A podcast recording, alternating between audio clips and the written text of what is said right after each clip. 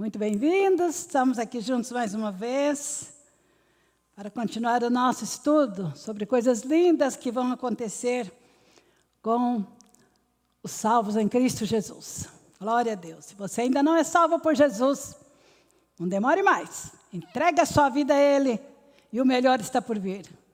Glória a Deus. Hoje é o nosso quarto estudo. E houve também uma quarta-feira com o pastor Maurício e a Ju, que também falaram sobre isso. Ótimo. E nós falamos a semana passada sobre o Tribunal de Cristo, uma parte, e hoje queremos responder aquelas perguntas que nós fizemos menção na, no último nosso estudo, que são: qual será o galardão daqueles cujas obras não foram consumidas pelo fogo? E quais são as obras que serão consumidas pelo fogo no tribunal de Cristo, como madeira, ferro e palha? E o que vai acontecer com essas pessoas? O, o texto principal da Bíblia que fala sobre isso está em 1, 1 Coríntios capítulo 3, dos versículos 11 a 15.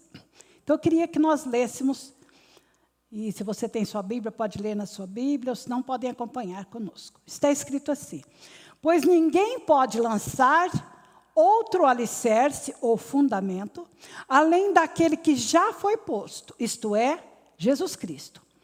Aqueles que constroem sobre esse alicerce, sobre Jesus, Podem usar vários materiais: ouro, prata, pedras preciosas, que são materiais que resistem ao fogo, ou madeira, feno e palha, que são materiais que são consumidos pelo fogo. No dia do juízo, no tribunal de Cristo, então que nós estamos falando, o fogo revelará que tipo de obra cada construtor realizou e o fogo mostrará se a obra tem algum valor. Se a obra sobreviver, o construtor receberá recompensa. Se a obra se queimar, o construtor sofrerá grande prejuízo. Mas ele será salvo como alguém que é resgatado do meio do fogo. Ok, então esse é o nosso texto. E vamos então aos galardões. Apocalipse 22, 12, Jesus diz assim: Eis que cedo venho, e o meu galardão está comigo, para dar a cada um segundo as suas obras. Nós não temos certeza quais serão esses galardões, mas a Bíblia fala de coroas. Inclusive, é uma coisa que eu, que eu acho muito interessante. É normal, tanto a noiva tanto uma noiva como uma rainha, usarem coroas. E a igreja é as duas coisas. A igreja é a noiva do cordeiro, que também é o rei Jesus, então ela é também a rainha. Ela está a casar-se com o noivo, o rei Jesus. Não é com um rei qualquer, o que já seria um enorme privilégio mas é com o Rei dos Reis. Aleluia! Gente, eu acho isso uma coisa de cortar a respiração. Você já pensou que você, como salvo em Cristo, você e eu, fazemos parte dessa história. Fazemos parte dessa noiva do Rei dos Reis. Isso nos motiva a sermos fiéis até o fim. Aleluia. Eu realmente creio que coroas farão parte da ornamentação da noiva. Inclusive, Apocalipse 19, 12, fala de muitas coroas na cabeça do rei Jesus. É possível que coroas, então, também ornamentem a cabeça da rainha, a esposa do rei. Nós encontramos cinco, cinco tipos de coroas mencionadas no Novo Testamento que cremos que serão concedidas aos crentes mas realmente pode haver muito mais. As cinco coroas que a Bíblia faz menção são: coroa incorruptível, coroa de regozijo, coroa da justiça, coroa de glória e coroa da vida. A coroa incorruptível está mencionada em 1 Coríntios 9, 25, que diz assim: Todos os que competem nos jogos se submetem a um treinamento rigoroso para obter uma coroa corruptível que logo perece.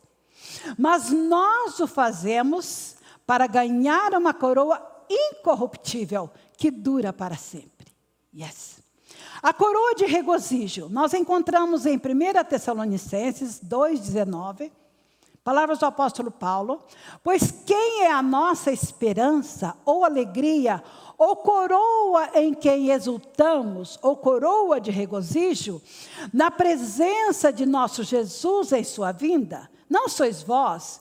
Portanto, meus amados e muito queridos irmãos, minha alegria e coroa, estai assim firmes no Senhor. Filipenses 4, 1. A coroa da justiça, terceira coroa que queremos mencionar. 2 Timóteo 4, 7 e 8, o apóstolo Paulo falando sobre a sua partida, que Deus havia lhe revelado que ele ia partir brevemente, ele diz: Lutei o bom combate, terminei a corrida e permaneci fiel. Eu amo essa expressão, permaneci fiel. Já agora, a coroa da justiça me está guardada e olha que lindo. A qual o Senhor, reto juiz, me dará naquele dia, e não somente a mim, mas também a todos quantos amam a sua vinda. Eu creio que você e eu, em nome de Jesus, estamos incluídos aqui. A quarta coroa, a coroa da glória, está em 1 Pedro 5, 4. O apóstolo Pedro diz assim: Ora, logo que o Supremo pastor se manifestar, esse supremo pastor é Jesus, recebereis a imarcessível, quer dizer, a imperecível coroa da glória. E a coroa da vida está mencionada em Apocalipse 2,10. Não temas as coisas que tens de sofrer, ser fiel até a morte, e dar-te-ei a coroa da vida, palavras do próprio Jesus. Esta coroa da vida é para todos os crentes, mas cremos que principalmente para aqueles que suportam sofrimentos, que corajosamente enfrentam perseguição pela causa de Jesus, por amor a Jesus, até mesmo ao ponto de morte.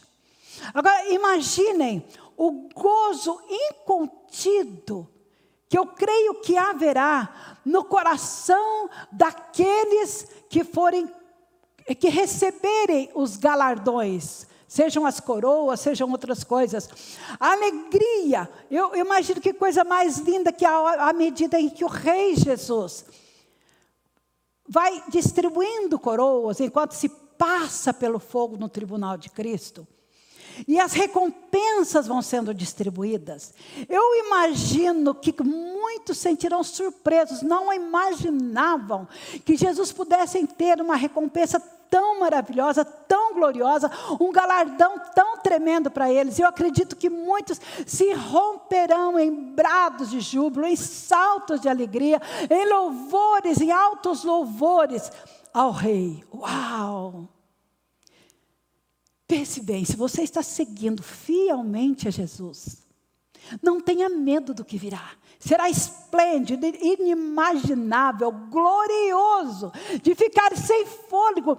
Quando nós pensamos que nós estaremos fazendo parte desse acontecimento inédito, que só pode mesmo acontecer no céu, o nosso coração deve ficar tão cheio de Deus que não queremos mais nos apegar a nada desta vida, mas estarmos agarrados a Cristo enquanto vivermos aqui.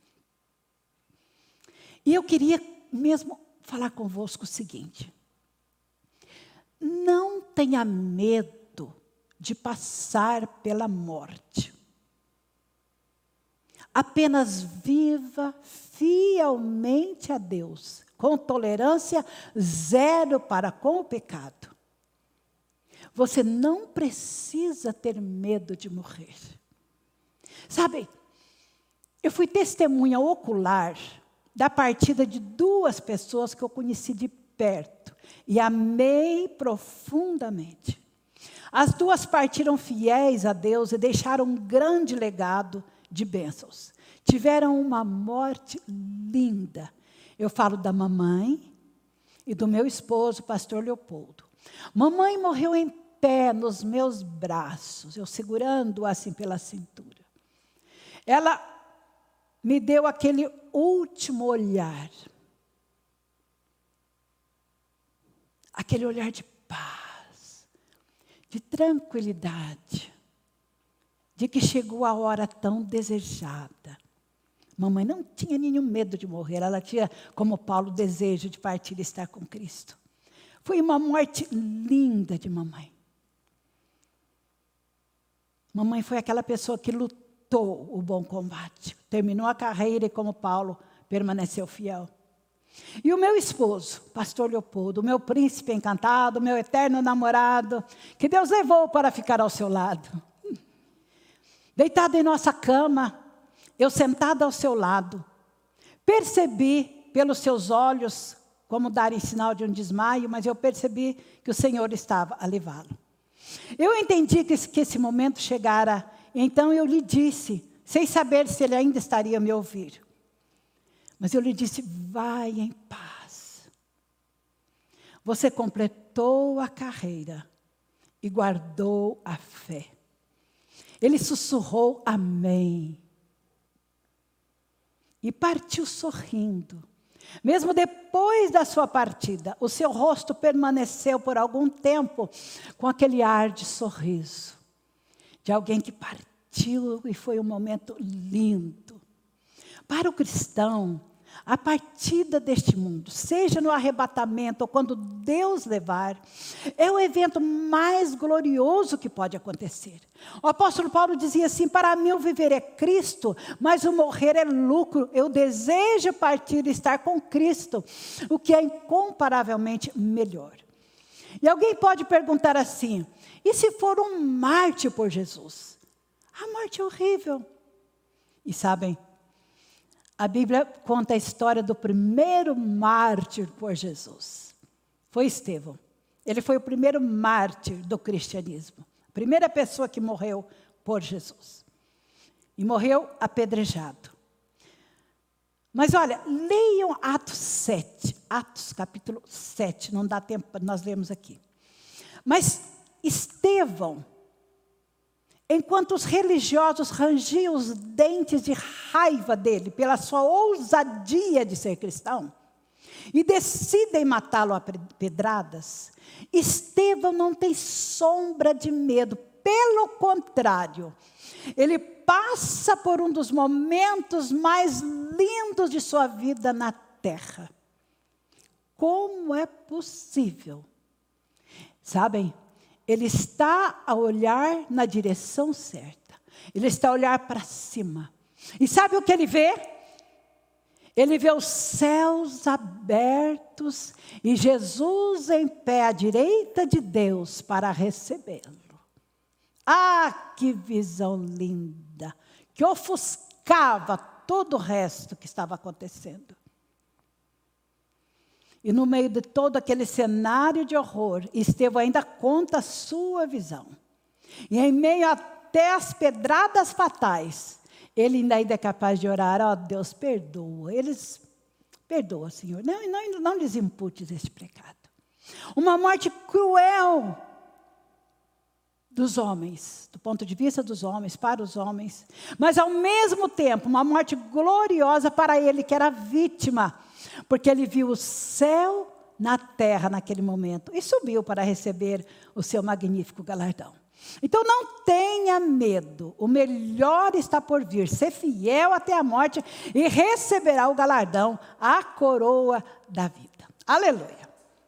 Amém. Espero que vocês estejam animados. Vamos agora a outra pergunta: como é que se explica as obras de madeira, feno e palha? 2 Coríntios capítulo 5, versículo 10, diz assim: Pois todos devemos comparecer perante o tribunal de Cristo, para que cada um receba segundo o que tiver feito por meio do corpo, ou seja, enquanto aqui na terra, ou bem ou mal. Esse ou bem significa tudo que resistiu ao teste do fogo. E o mal é tudo aquilo que será destruído no teste do fogo.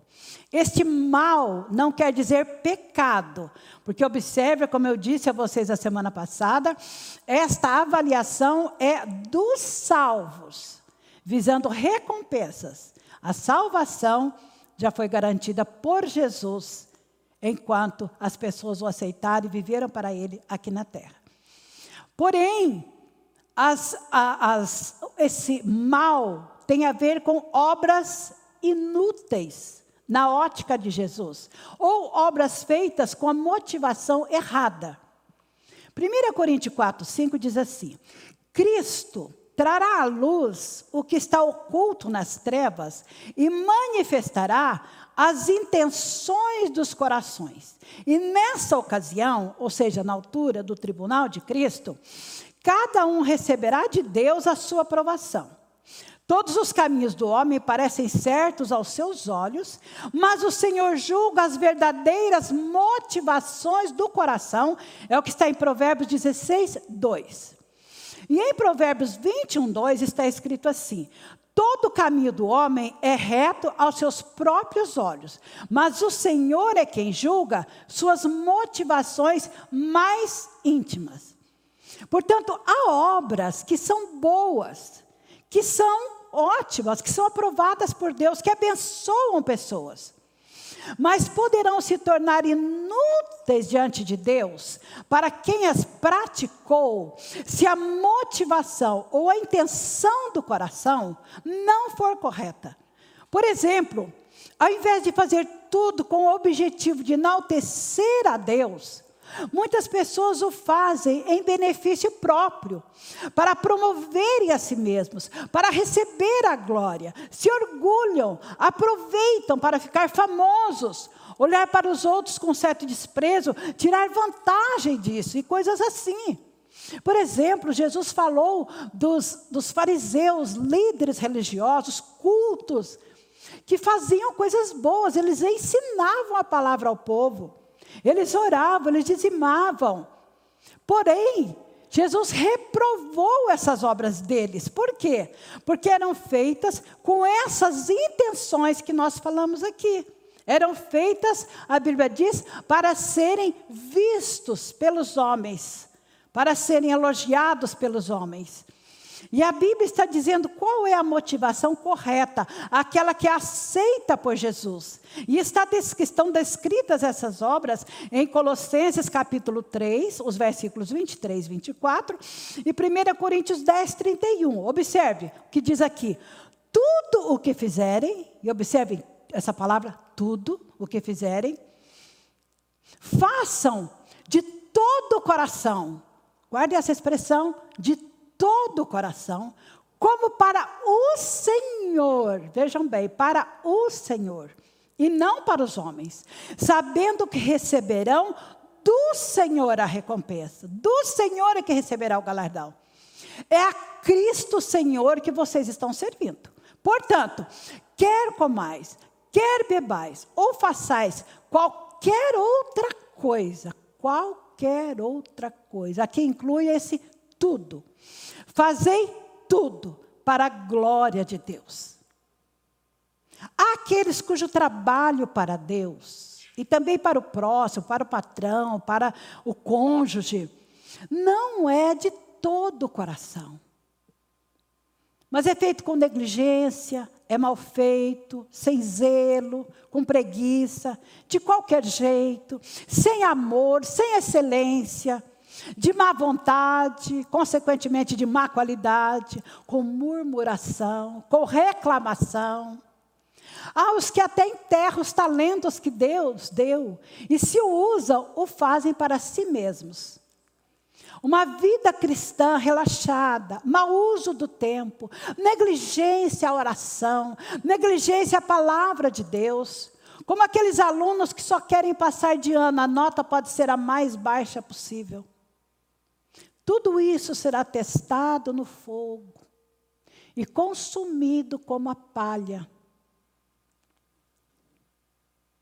Ainda os que se deixam dominar pela ansiedade, pelo estresse, pela preocupação, pelo medo, ao invés de exercitarem mais a fé e acreditarem nas promessas de Deus, se desgastam a ponto de ficarem doentes, depressivos, cansados, oprimidos, sobrecarregados. Todas essas coisas esgotantes que absorvem tanto tempo passarão pelo fogo no tribunal de Cristo e simplesmente desaparecerão. Ninguém ganha nada pela preocupação. Por isso a Bíblia nos diz: não fiquem preocupados, confiem no Senhor. Em tudo isto, quando passar pelo fogo, não sobrará um só galardão, porque tudo terá sido inútil. É como se a pessoa se apresentasse nua diante de Deus. Pois não haverá obras para se vestir, para vestir, para compor as vestes da noiva. Lembrem que lá em Apocalipse 19, 8 diz que o linho fino do vestido da noiva são as obras justas dos santos. Felizmente, essas pessoas, como receberam a Jesus como Salvador na terra, são salvas, porque a salvação é somente pela infinita graça de Deus e não pelas obras. A Bíblia diz: pela graça sois salvos. E isto é um presente de Deus, não vem das obras. Uau! Eu creio que assim como muitos que não imaginavam o galardão que teriam, ficarão maravilhados com a grande recompensa ao ver as suas obras resistirem ao fogo e serem recompensadas por Jesus. Haverá outros que pensavam ter grandes galardões, porque até tiveram muitas atividades aqui na terra com o nome de Jesus, mas ficarão chocados ao verem o fogo queimar as suas obras como palha e nada se aproveitar. Em tudo isso, no entanto, acontece uma coisa linda nesse processo de Jesus vestir a noiva. Prestem atenção. Que coisa linda, como que como tudo vai cooperar para a glória de Deus. Observe que se essas obras inúteis não fossem consumidas pelo fogo, e se elas fossem usadas também para compor o vestido da noiva, como serão usadas as obras puras.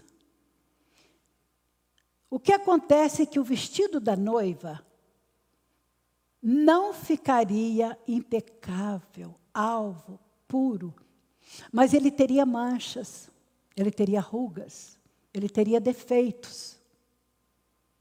E ao queimar o que não tem valor, ao ser destruído tudo que não tem valor, Jesus estará fazendo o quê? Purificando as vestes da noiva, removendo todas as imperfeições. Sabe?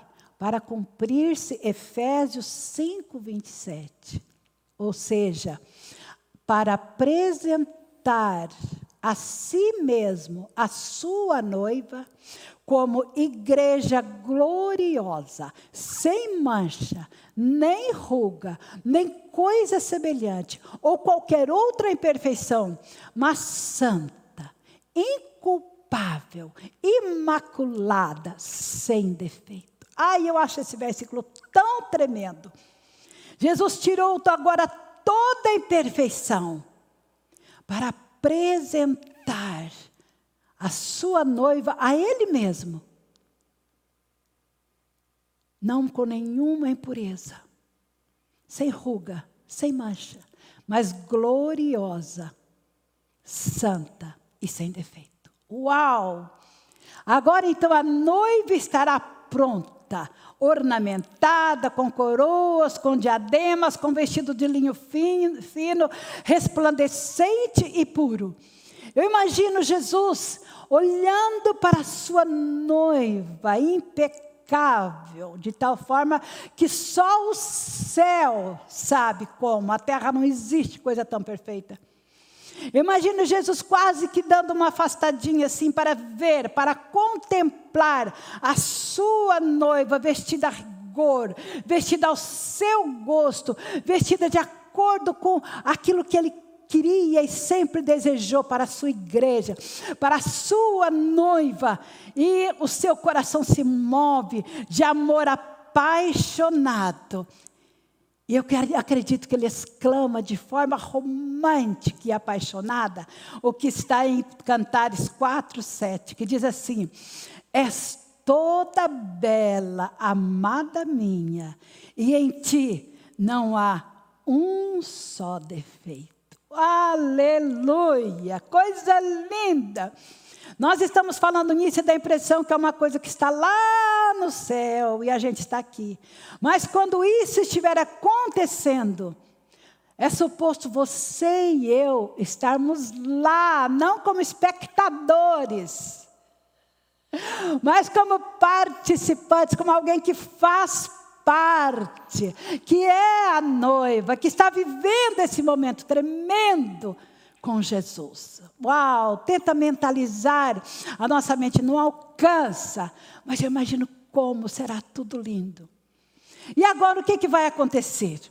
Agora é hora de um noivo, de Jesus, do rei, escoltar a rainha para a entrada triunfal na sala do banquete para as bodas do cordeiro propriamente ditas. E aí vai se dar então o casamento, a festa de casamento propriamente dita. Nós falamos que a noiva se prepara e no dia do casamento que ela é vestida, para então depois vir a festa. Então a noiva foi devidamente vestida e agora vai começar a festa. E há coisas lindas acerca da festa que nós podemos pensar como vai ser, e inclusive a forma como funcionam os casamentos orientais.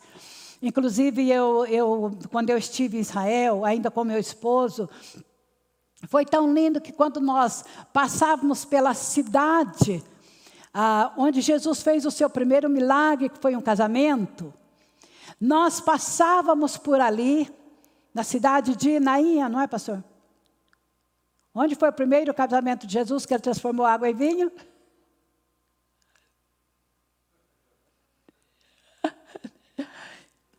Eu estou crendo que foi na cidade de Naim, mas estou confundido com a, com a ressurreição do filho da viúva. Mas o certo é que quando nós estávamos passando pela cidade, pela, pela rodovia, que fica mesmo assim, mais ou menos dentro da cidade, estava havendo um casamento. E nós lembramos o texto bíblico. E eu me lembro que nós paramos, pedimos licença para tirar foto com eles. Nós temos, inclusive, inclusive essas fotos. Estava lá o carro todo enfeitado, um casal muito bonito. Hã? Caná da Galileia, desculpa o meu. o meu equívoco aqui. Foi Caná da Galileia, obrigada, pastor Maurício. Foi em Caná da Galileia, vocês nunca mais vão esquecer que Jesus esteve no casamento como primeiro milagre em Caná da Galileia, onde ele transformou a água em vinho. Então ficou muito marcado em mim aquele casamento que nós inclusive temos as fotos e se alguém quiser ver podemos mostrar.